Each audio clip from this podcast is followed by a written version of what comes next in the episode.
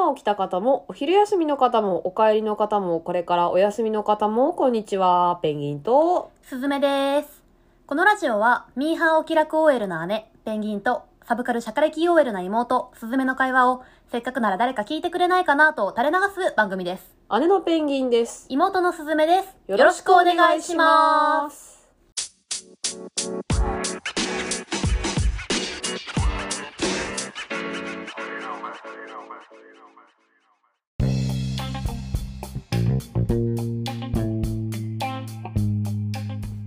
はい、よろしくお願いします。よよろしくお願いしますちょっと空きましたね。久しぶりですが。すいませんはい、いえいえ。全然お休みが取れなくて、お忙しいんですね。1ヶ月ぶりに2連休を取ったりなんということでしょう。年末はお休みできるんですか？年末は休むねその分ね。あその分休みましょう、休みましょう。もう本当に一年の疲れを癒していきましょう。はい。はい、どうですか？最近。ね、ワールドカップ見てる？うん、うん、なんでだよ。私あの日本戦すらほとんど見てませんのでえ私のじゃああのワールドカップ歴言いますね、うん。歴っていうか今回の。ー、うん。まず日本対最初ドイツ？ドイツ。はなんか前半だけ見たかな。うん。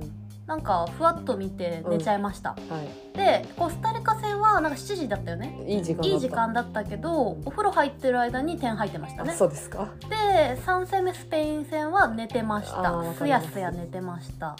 私もでもそう日本戦はそんなに見てない正あ直そうなんですか？逆に？あの見ると負けるってことがコスタリカ戦で分かったから、はいはい。スペイン戦は心を鬼にして寝たんですけど。おおまああれね朝早かったからね。でもねそしたら勝ってたなってやったーって思ってたんだけど、いや昨日か一昨日ぐらいえ一昨日かな？クロアチア対ブラジルやってて、はいはいはい。12時ぐらいからやってたの、うでもうさ休前日だったから別に普通に見てたんだけど、うん。全然点入んないまま終わっちゃって。0対 0? 0対0で、はいはいはい。うわ延長もうその時点で2時前とかね、うん。延長戦が。うん。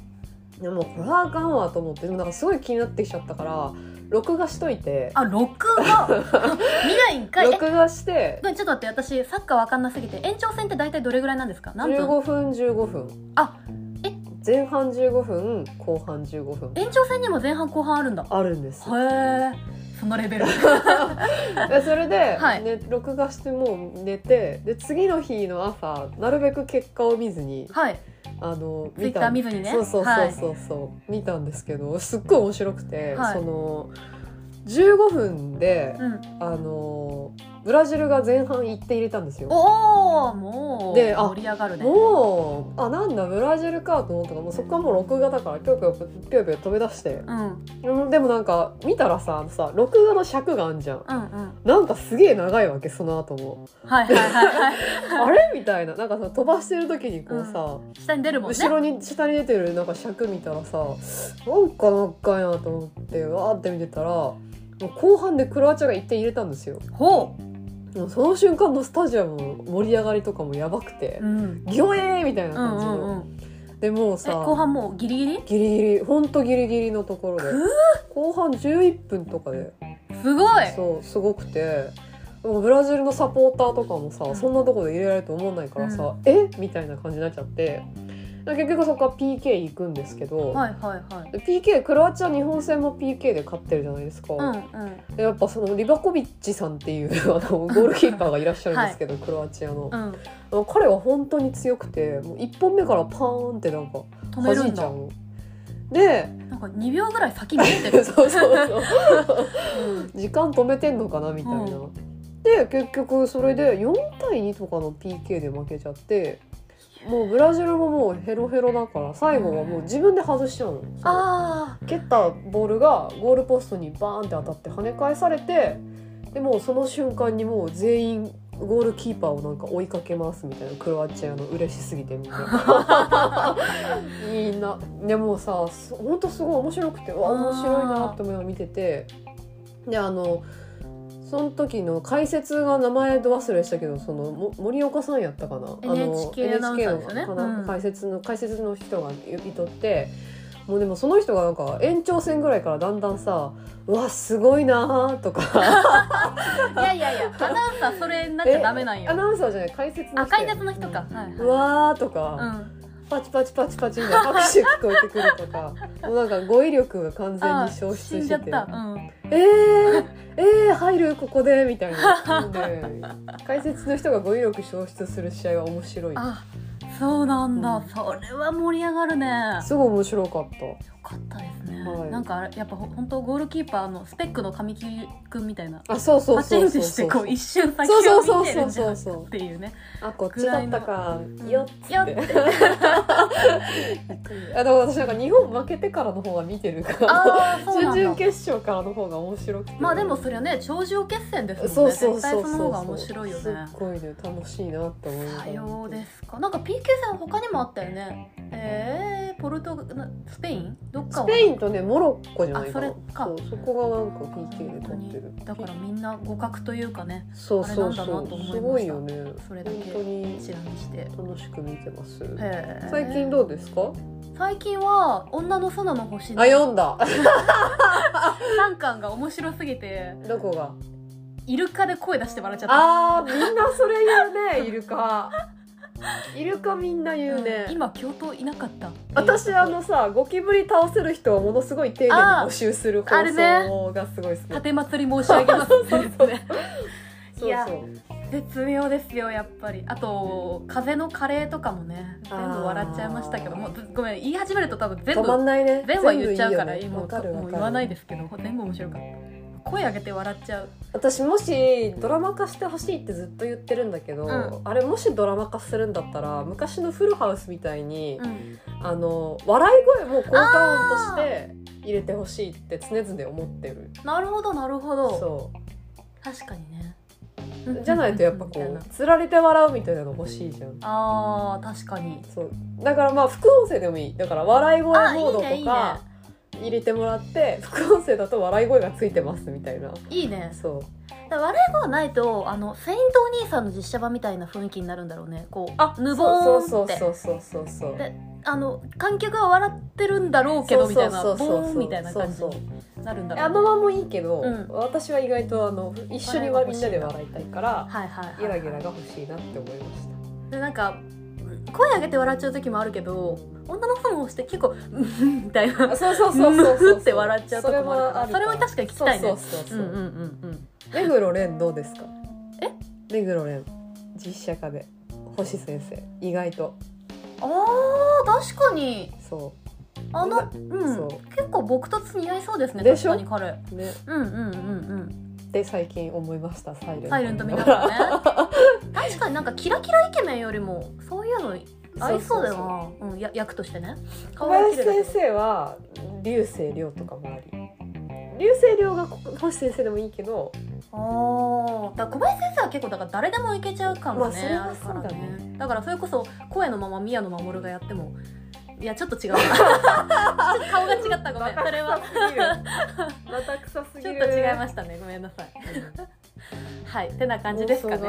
広がりますな広がりますね。はい、はい、えー、それではお付き合いください。ペンギンと。すずめのさえずりラジオ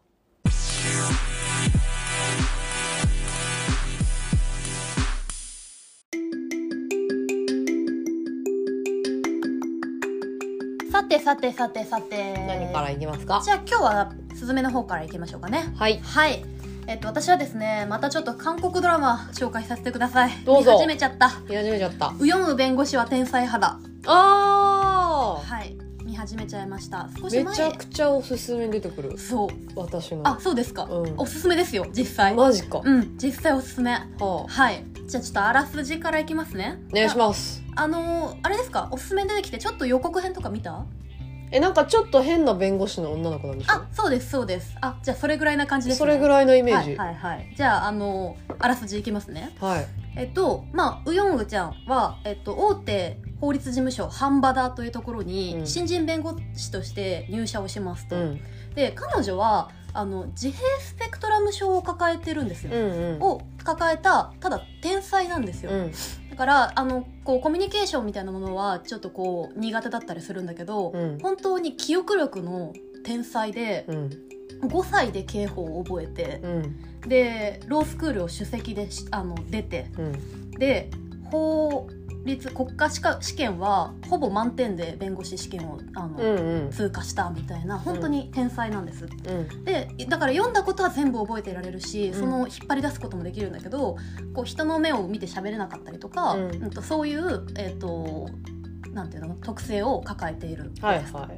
でそんな中で新人弁護士としてあのいろんな事件に関わって、えーまあ、裁判を解決していくんですね。周りが彼女を認めたりあの、まあ、最初はこう何なんだこの子って思われながらも、まあだんだんこう周りが実力を認めて支えていったりとか、まあもちろんちょっとこう事件相対するその被告とか原告とかにもこういろいろ変な目に見られるようなこともありながら、うん。まあ、あの頑張っていくっていううん。ほっこりストーリーで。す、うん。でもちろんなんか恋愛要素もありまして。へえそうなんですよ。同じチームのあれはなんかパラリーガルなのかな？立ち位置的には。うん。あの弁護士じゃなくてそのチームとしていろんな資料集めを助けてくれるパラリーガル的な、えっと、男の人とのまあちょっとこう恋愛というのもあるんですよ。うん。っていうあの結構、まあ、社会派でありながらすごくほっこりうん。みたいな作品です。一話完結なの？結構ね一話完結あのもちろん全話を通じたいろんなテーマとか、あうん。のいろんな伏線とかありつつも、うん。一個一個は基本的にその一個の訴訟でで終わっていくのでまあでもね韓国ドラマなので1話が70分とかあるから、うん。ほんと1話1話すごい見応えがあるうんうん。1話完結型っていう感じですね、はい。はい。でですねもうね良かったところをまずまず言いますとねうん。ウヨンが可愛い。へえそんな可愛い。可愛い。うんえ見たことなあ見てない？その全然見てない。写真と写真というか。えなんかやっぱのアメリみたいなあ感じのそうそうそうそう。でもあれはね動いてるところ見た方が可愛いからね、うん。ぜひ私予告だけでも見てほしいんですけど、うん。っていうか私なんでウヨンを見始めたかってなんかツイッターの広告が今私ネットフリばっかりになっちゃってるんですよ、うん。なんか一回踏むとこう学習されて何度も来るじゃないですか、はい。でそれでウヨンが流れてきてあのそれ再生したら、うんその最初のねウヨンウヨンの決め台詞というかうん。決め台詞じゃないんだけどあの特徴的なセリフとして自己紹介で逆から読んでも4です。キツツキトマトスイス南みたいな。あの逆から読んでも同じ言葉をなんか繰り返すん。自己紹介があるんです、うん。それがなんかパパラパパパラパパパラパーみたいな、うんう言葉回しが早すぎてなんかこうパパラパーって聞こえてすごい可愛くて、うんなんか私なんなら結構韓国ドラマ長いから見るのに勇気いるんですよ前から言ってるけど、うんうん。だから上を見るかどうしようかなと思ってずーっと多分30回ぐらいその予告見たの。うん。毎日のよううん。にクリックして見ちゃっうて、んでさすがに見るかって観念して見始めたぐらい、うんうん本当にそこが可愛くてあの繰り返し見ちゃうんですよ。で毎話のようにあの新しい依頼人が来るから、ん。そのセリフを言ってくれて、はいはい私ははいはい。私はっていう方もみんなあまたこれが来たなって思って可可愛愛いなって思うみたいな。本当に可愛いんです。そのまあ、てか顔も可愛いパク・ウンビンっていう女の子なんですけど役者さんは、もうなんか目クリックリで。うんうん。でこの、まあ、自閉症の、えっとを抱えてるっていう設定だからすごくこうキョキョロキョロするんですよ、うんうんうん。でそれがもうあの目が大きすぎて、うん。なんかもう目目追っちゃうみたいなこっちも。で、うん。こうなんか涙袋プルプルでさもうちょっと方がさまあ化粧だけどこうちょっと紅潮しててさうん。もうベビーみたいな。可愛いみたいな。小動物みたいなね。う ん小動物みたいな。めでたいめでたいめでかたいのよ。で彼女が頑張るからなおさら応援したくなっちゃうしうん。可愛いです。でねでそのパク・ウンビンがすごいのはその弁護士の話だから法律用語もいっぱい出てくるし、うん。セリフ自体がすごい難しいんですよ、かつ長セリフうん。だし、でその結構その天才だからあーって覚えてることを言うからあの息継ぎなしでバーッと長ゼリフ喋るんですよ。うんでそれって普通の演技でも難しいはずはずなのに、うん。その自閉症を抱えているという、えっと、特性を乗っけて乗っけてというかそれをベースにしてそこに長ゼリフが載ってるから、うん。そうキョキョロキョロしながら、うん。こう長ゼリフを息継ぎなしでブワーって噛まずにしゃべるうんみたいなのが、でも毎話毎話出て毎話毎話というかなん一話の中でかも何度も出てくるから。シン・ゴジラみたいな 刑法第十何条はとかあ自衛隊自衛隊のなんとか条はみたいな。そうそうそうそああね。うでもあのセリフをこうなんかこうおどおどしながらとか、うん。何かをに集中しちゃってるうん。こう演技とかうん。とセットでやるのがすごいと思うんですよ。なんかもうあのこ自分もなんかうってやって見ちゃう。よ 力入れてみちゃう。はあってすごいと思うよあれは。あれを十何話やったパク・ウンビンがまずすごいとうん。思いますと。もうそれだけでも本当見る価値あり、はい。でまあもちろんそのあの演技だけじゃなくて脚本も面白いんですよ。うん。なんかさ私結構弁護士ドラマのイメージってああの石子と羽男とかも面白かったけどなんかそのとある事件があってでそれをこう裁判にかけてそれはこの法律が関係あるみたいになるじゃないですか、うん。だから、えっと傷害罪でこの裁判あのこの嫌疑にかけられててうん。それをこう弁護する。でそのために証拠を集めていくじゃない？うん。でその証拠集めとかその弁護のやり取りの練習練習というか組み立てとかにあのフォーカスを当ててるあの弁護人弁護士ドラマが多いと思うんですよ、うん。証拠をどう集めていくかみたいな、うん。そこが面白いみたいなとこあるじゃないですかなんかなんですけどウヨンは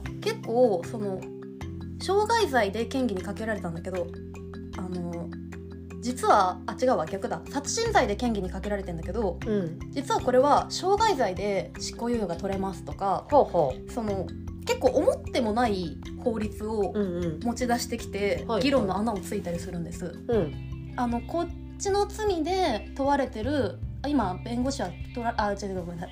あの被告人は、うん。罪に問われてるけどうん。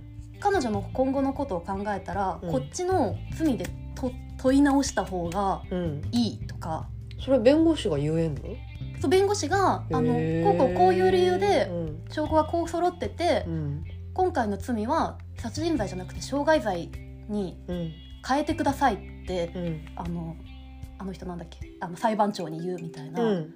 ことができるできるみたいなんでうすよ。んで認めますってなったら認めるみたいな。うん。でそれでまあ刑あの刑の重さとか執行猶予がつくかつかないかみたいなそその先にあるんだけど、うんうん。なんかそういうなんなんていうのかなあの思っても見ない振り替え振り替えって言わないね？なんていうの？発想の転換みたいなうん。ことが法律の中で行われるんですよ。うん。は。それは彼女がうん。あのものすごく記憶力がいい天才だから、うんうん。ありとあらゆる法律が頭の中に入ってるからこそ、うん、とこの法律はこういう文面で書いてあるけどあの法律はこういう文面で書いてあってこの文面のここをつけばこっちにすり替えられるみたいなことを思いついていくわけですよ。なんかそれがちょっとこう思っても見なくて私別に法律全くわからないしてか弁護士ってすげえなと思うんだけどあんだけこう別にウヨンが天才だけどそうじゃない人たちもさみんなあれ覚えてるわけでしょ。うん。本当に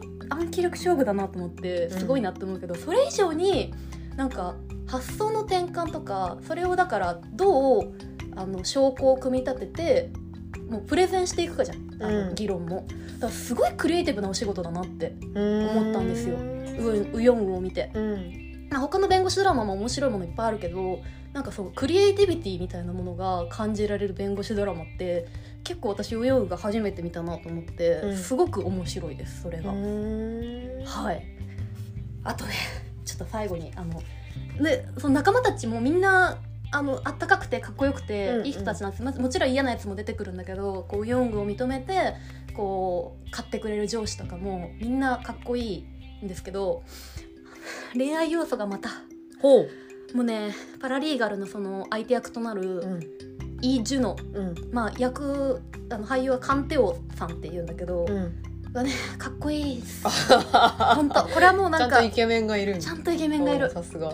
なんかさ韓国ドラマってさこうイケメン俳優を作品の中でもちゃんとイケメンとして扱うよね。はいはいなんていうの作中でもああの人かっこいいって言われるキャラみたな、はいいはいはいはい。なんかさ日本のドラマってさ別に日本のドラマを落とすわけじゃなくてなんかしれっと坂口健太郎いるみたいなことあるじゃん。ああしれっと吉沢亮がいるみたいな。はいはい。なんかいやこんなかっこいいエンジニアがいてたまるかみたいな。ああまあまあ確かに確かにうん全然いいんだけど、はいはいはい。あの半沢とかね。そうそうそうそう、はいはいはい。全然いいんだけどなんかあのそういうことがあるけど、うん。割と韓国ドラマってイケメンをイケメンとして扱うなっていうのは、うん。最近面白いなって思って 見てるところですっていう余談、はい。まあ、とにかくカン・テウはマジでかっこよくて、うん。あの惚れるのでこれは別にあの作品の脚本がどうこうっていうか、うん。シンプルに目の保養なんでそれも楽しみにに 見ていただきたいなとうん。思っております。はい、あの本当にねだからほっこりだし一話完結だしなんか結構さサスペンスものそれこそ「愛の不時着」みたいなうん。なんか次がどうなるみたいな感じのあの作品ではないので、まあ、もちろん結構つ続き気になるよ。次続きその恋愛要素どうなるとか、うん。そのこう次はなんか上野が差別されそうだなとか、うん。次が気になる要素はもちろんあるんだけどなんかサスペンス系ほどこううわー止められないみたいな感じで一気見しするような要素はそんなにないから、うん。1話ずつちゃんとほっこり見れるのでなんかその長いなって韓国ドラマ長いからどうしようかなって思ってる方も、うん。あのちょっとずつ見見進められる作品なので、うすごくおすすめです。ぜひ。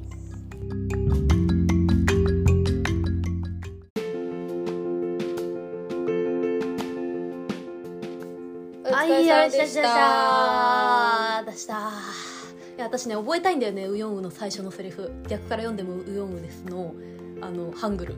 あ あんまりに可愛すぎて。ーハングルね、うん。私あのパラサイトのジェシカソングもすごいあ知らない。知らない。ジェシカウェルンタイイリノイシカゴ。ホニャララ覚えてんじゃん。あそうイリノイシカゴまで覚えてる。さすが。なんかあのほんにゃらほんにゃらほんにゃらほほほほほほピンポーンってやつへえパラサイト見れないぜなんでなんかねパラサイ血が怖くて見れない。パラサイトでその妹がねこう偽装して金持ちの家に入り込む時になんかこう設定を確認するみたいな。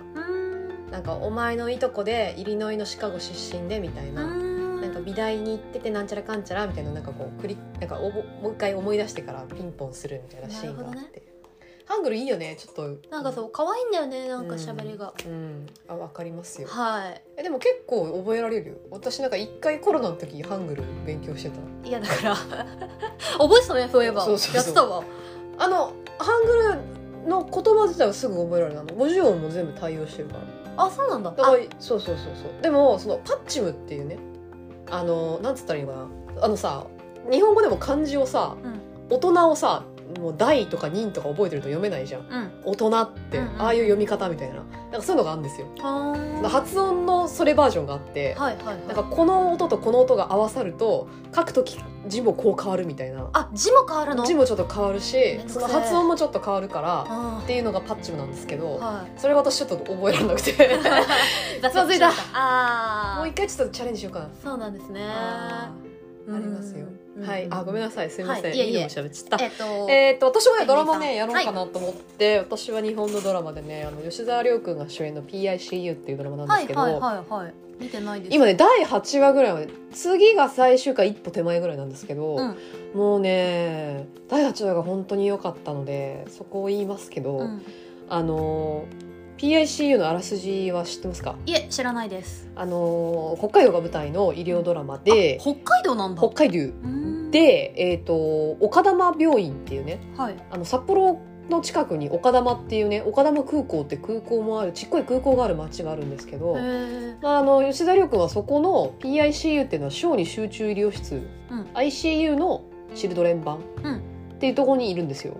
うであの上司が東京からやってきた上野先生っていう安田健演じる先生で、うんうんうんであの、まあ、彼が何をしに岡玉にやってきたかっていうとその要はさ北海道ってめちゃくちゃでかいとね、うんでその救急にあの行かなきゃいけない人がもう救急車で6時間かかりますみたいなところで ほ怪我しちゃうみたいなこともあるわけですよ。でその時に大体こうジェットドクターとかじゃよりも早い、えっと、ドクタージェットあドクターヘリよりも早いドクタージェットっていうのを導入しようと。要はジェット機をね。いはいはいはい。飛ばせばヘリでまだ何分かかるところも何秒で行けますみたいなことなんですよ。要はより早いドクタージェットを飛ばしたいっていうものを目的に上野先生はあの岡玉病院にやってきたんですけど、はい。まあ、そこでちょっとこう引っこ抜かれて吉沢亮君がこう研修医、まあ、医者としてうん。頑張っていきますみたいなお話なのね。ですごい、まあ、ドラマ自体もあのすごいいいなって思ったのは、まあ非常にこうドクタージェットを入れるってさ政治的な話じゃないですか。うん。だから北海道知事の役とか菊池凛子ちゃんとか出てくるんだけど、うん。でもあんまりなんかあの何日曜劇場とか白い巨塔みたいなこう政治的なこうバババーンみたいなうん。嫌がらせみたいなこととか一切なくて、うん。ただただこう日常業務があ のやってくるんですよ。うん。まあ、吉沢亮君にできることなんてこう限られているのでやっぱ彼はこう日々のあのき緊急の患者に忙殺されていくんだけど、うん。まあ、その中ですごくその自分が小児科医としてどうあるべきかとか、うん。この子たちを救うためにあやっぱりドクタージェットが必要だって思うみたいな、うん。いろんなことをこう考えていくみたいなのがすごくねあの劇的なことは何も起こらないんだけど、うん。すごい彼のその等身大の中でどんどんどんどんドラマが起きていくみたいな。うんうん。だから基本的にこう病人たちがやってくるのは1話完結なんだけど、うん。その子たちがねずーっと投資で入院してるんだよねああそうなんだ。そうだから2話になっても1話で助けた子がまだ入院してるしあでその子たちが3話になってもいてで3話でやってきた休館の男の子をそのずっと入院してる子たちが慰めてあげるみたいな。あそうだよね。普通確かにさなんか今まで医療ドラマって見ててうさ、ん。患者がなんかずっと入れ替わり立ち替わりみたいなのすごいあるじゃん,、うんうんうんあそうじゃない。そうじゃないよね普通そうじゃないよねみたいな、なん。かそれは結構実は目から鱗で、うんうんうんうん長いお付き合いだもんね。そう長いお付き合いを、うん。あの彼がちゃんとしていくっていうところがすごい魅力的だなと思ってるんですけど、まあじゃあそんな中でどんなドラマが起きるかっていうと、えっと、吉沢亮のお母さん役が大竹しのぶさんなんですよ。おお大御所来た。そう。でシングルでバスガイドしながらあの息子を女で一人で育ててたんだけど、あのまあ、彼女がものすごい重い、えー膵臓がんか肝臓がんかがんになっちゃうんですよ。あであの結構その56話ぐらいまではもうとにかく最初からお大竹しのぶが調子悪いなみたいなのが、まあ、視聴者は分かってて、もうでも必死にそれをこう隠そうとしてるんですよ。おなんで？あのお母ちゃんはね、はい。あの息子に迷惑かけたくないって言って、あのずっと隠してるんだけどもう結局もうそれが隠しきれなくなってもう医者だからそのうん。あの気づくし、うんでもう母ちゃんもうお願いだから教えてくれみたいなことで言うともうものすごい悪いっうん。てことが分かってなんだけどもう母ちゃんはめちゃくちゃ治療を拒否するわけ。なんで？えなんでってなるじゃん。もう私決めたから。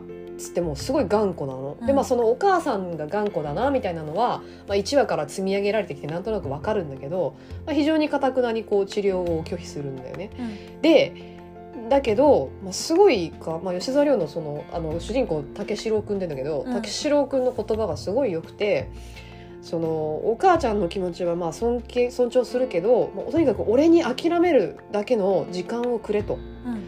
あのお母さんの体が悪いことも分かってるけど、うん。そのお母さんの体というか、まあ、まあお母さんがもう治らないっていうことを諦めるだけの時間を俺にくれるために一緒に東京に行ってくれと、うん。東京で有名な先生の検査を受けてくれって言うわけ、はいはいはい。それがまあ前回7話でで、まあ、8話で東京に行くんですよ。で結局東京に行くんだけど全然ダメなの。もう拉致が開かないぐらい全身に転移しててがんがもうお母さんもうちょっと本当にやばいっすみたいな、うん緩和ケアどころの話じゃないみたいな状況になっててでもうこれはあかんわと思ってその竹四郎は、まあ、東京のいい宿を取ってお母さんともう、まあ、最後の晩餐に近いご飯を食べるんですよね、うん。豪華な。うん。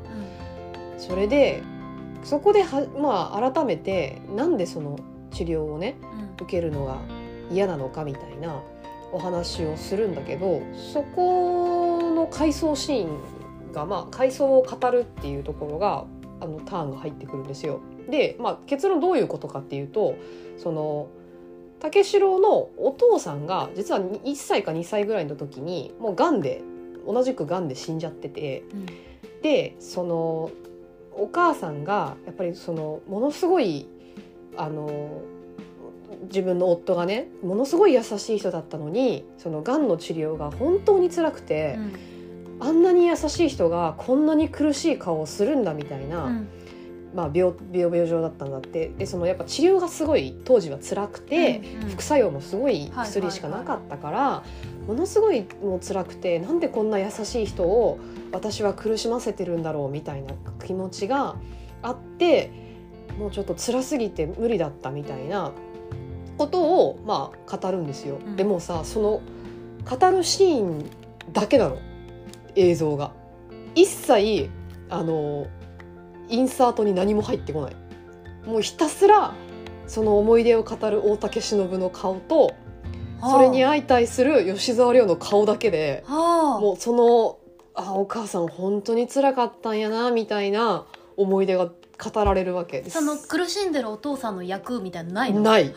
お父さん一切出てこないから。は一切出てこなくいて、はいはでもうそれをずっと聞いてる武四郎の目にだんだんこうね涙が溜まっていきでも何かを悟るいろんな母の思い出とか思いを悟る表情が広がってみたいなのがもうめっちゃなんかね舞台見てるみたいな、いああはいはいはいはい。2人の会話劇見てるみたいなはいはいはい。シーンがもう挟まってきてもう知らんけど爆泣きみたいな感じになっちゃうわけ。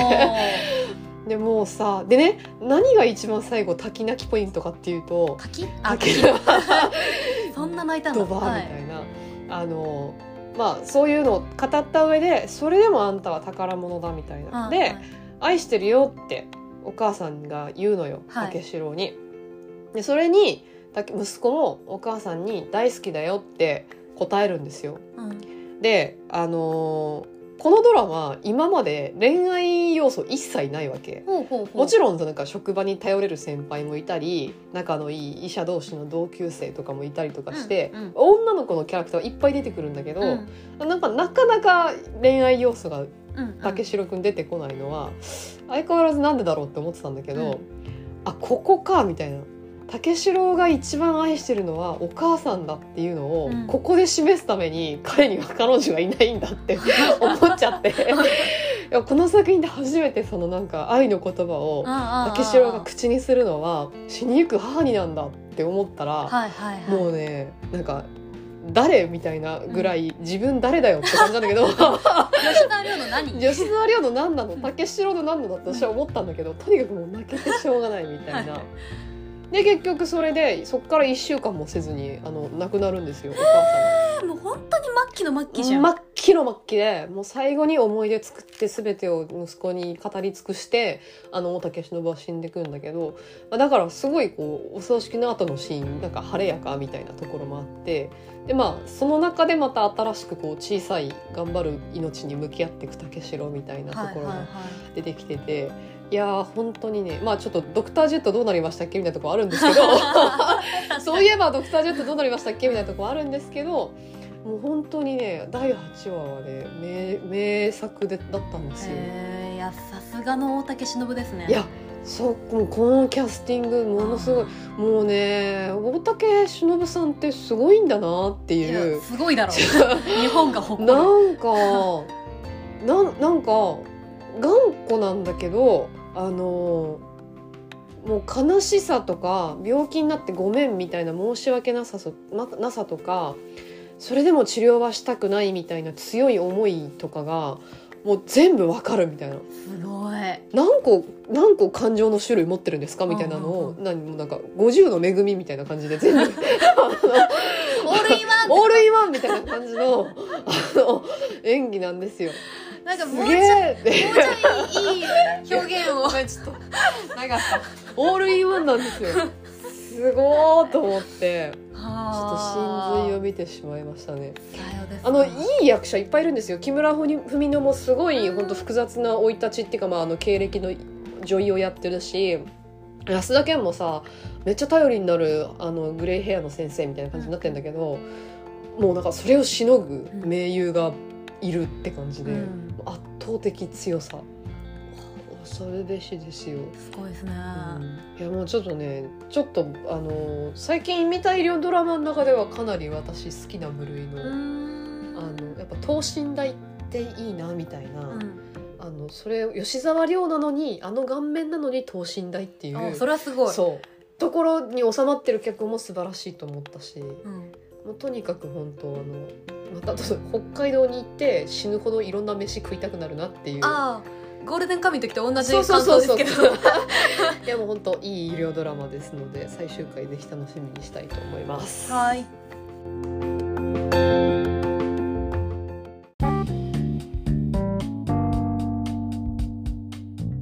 お疲れ様でした。でした。いやー大竹しのぶね私あのちょっとね遅れて今大河の録画貯めたやつ見てるんでああのちょうど昨日大竹しのぶが「占い天命をさに逆らうな」って言ってました。ね。はい。素晴らしい。めっちゃいい。大女優ですね。はい。あもうはい。年末だ。年末ですよ本当にもう。あとだから2022年が5%ぐらいしか残ってない。私さあのー今年は100本映画見れると思ってたんですよ。はいはいはいはで今923本までいってるんだけど。いもういけるっしょ。いやって思うじゃん。でもなんかやっぱドラマ今期ねその先週もこの、前回も言ったし今回も言ったけどやっぱ面白いのが多いから結構見てて、はいそうすると1週間マジで潰れるんだよね。ああだね。わかるわかる。で結構今まではねあのシーズンでそんなに45本ぐらいしか見てなかったから、うん。あの1週間あれば全然それなりにもう今週分見切っちゃってて、うんうん。その隙間に私映画を見てたんですけど、うんうん。やばいかも。ちょっと。やばい。ちょっと無理かも。今そうかアニメも入って。アニメも入ってるからトータルで今ね10本いつもの2倍見てるんですよ。量的には。大変。めっちゃ大変。でも最近あのファーストペンギンが今週終わって、はい最終回で。えっ、と先週終わってか。でえっ、ともうあれも終わりますね。そろそろアトムの子とかも終わってくるので、はいはいはい。年末20日前後ぐらいまでで終わってあと10日でどんだけっていう、えー、でもそっから7本ぐらい絶対見れるでしょペンギンさんなら。見れるかな？見れるよ。何のサバイバルやってるのか 本当だよ。あでも年末の振り返りやりたいですねまたこうあ今年もいいですね。うん、総集編。私やりたい。もあのペンギンさんの見習ってうん。今年見てたものを全部記録してたんですよ、本数。まあ、正直ちょっと本数では全く勝てませんけども、でも記録するのいいなと思いました。でしょ？うん、おすすめです。自分の傾向が見えてね。うんうん面白いです。はい。あじゃあちょっと次ぐらいはもうあれかな？年そうですね。末の総特集年って感じですか、はい。じゃあそうそうその時周辺。に備えてちょっといろいろまた振り返っていこうかな。はいそうですね。はい。えこんなもんでよろしいですか？あとなんか喋ることありますか？あ大丈夫ですか？大丈夫ですか？わかりました。じゃあ行きます。お体に気をつけて。ありがとうございまます、えーというわけで本日はこの辺りでこのラジオは姉と妹の会話をせっかくなら誰か聞いてくれないかなと垂れ流す番組です。聞いてくださった皆さんありがとうございます。ではまた次回。